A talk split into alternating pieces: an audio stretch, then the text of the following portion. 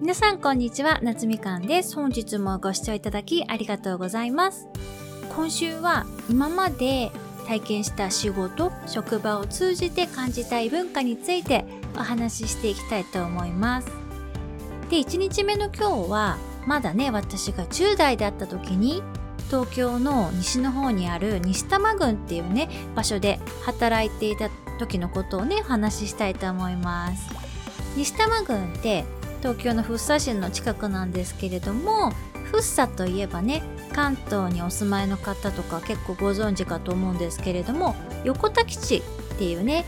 アメリカの基地があるんですよね。年にね1回9月に毎年フレンドシップフェスティバル友好祭っていうのがあってその日はいつもはあの入ることができない私たちのようなね一般市民が横田基地のね中に入ったりすることができるイベントがあってで中に入るとお祭りみたいな感じで本当にいろんなね食べ物の屋台が出てたりとか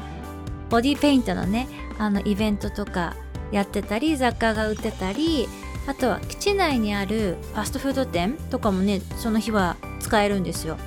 あとは飛行機とかが実際にこう展示があってそこの操縦席にね座らせてもらって写真撮ったりとかね、そういうのができる楽しいイベントがあったりもしますね。で、その基地の周りって基地以外にも米軍さん向けのお店が割とあって、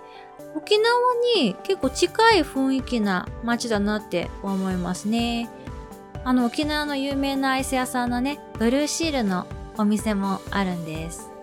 で、そのね、横田基地の近くにある某ショッピングセンターでね、働いていたんです。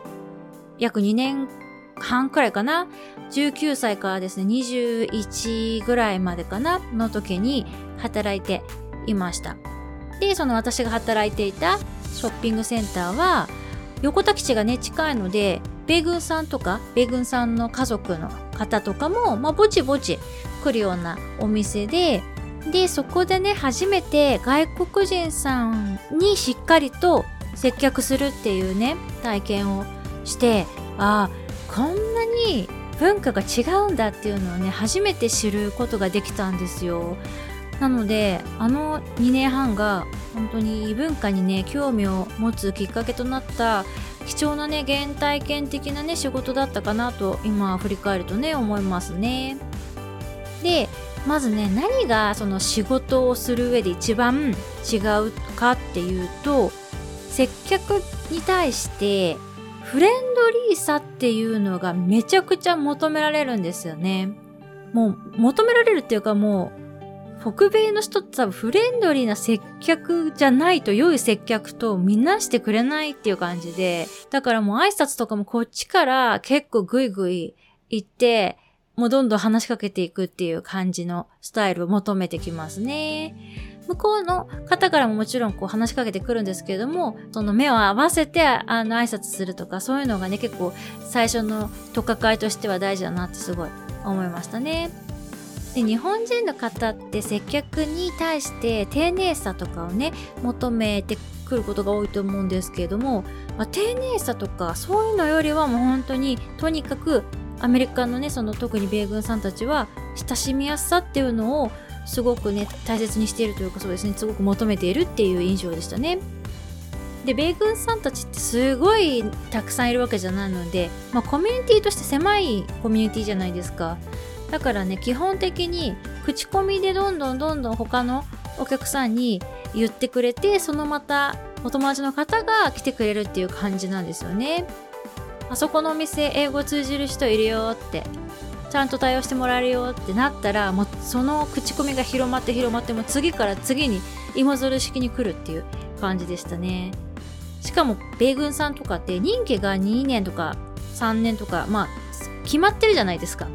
だからまあ人の入れ替えにも割とあるんですよね。だからまた新しい人が来たらそのね、どこのお店で買い物しようとなった時に周りの人があそこ英語いけるよみたいな感じで言ってくれるのでそれでまたね新しいお客さんもねどんどんどんどん来るっていう感じでしたね。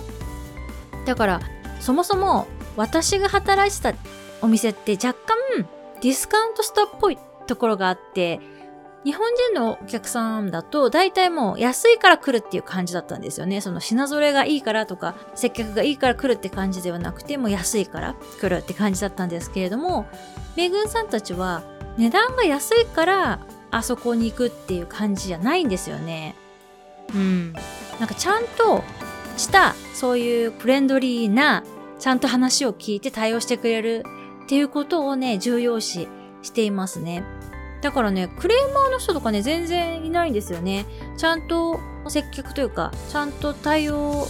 がね、できれば、もう本当にそれで満足して、多少他の店より高かったとしても満足して帰っていただけるっていう感じでしたね。なので、クレーマーもね、全然来ないし、こっちがこう結構フレンドリーなね、感じで接せるので、あそこの店で働いたことで、接客業をやるんだったら、日本人を相手にするより、外国人相手にした方が多分私的にはやりやすいんだなっていうのをね気づけたんですよね。もうそれがね本当にね良かったですね。本当あのきっかけであの仕事の後にそのこういう仕事をしようとかって選ぶ時の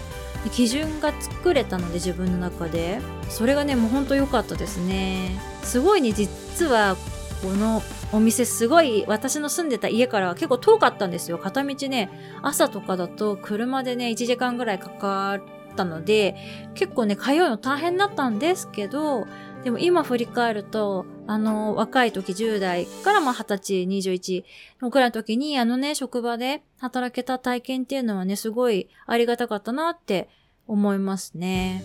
では、また明日以降もその後、その横田基地の近くで働いた後の仕事でね、体験した異文化についてお話ししていきたいと思います。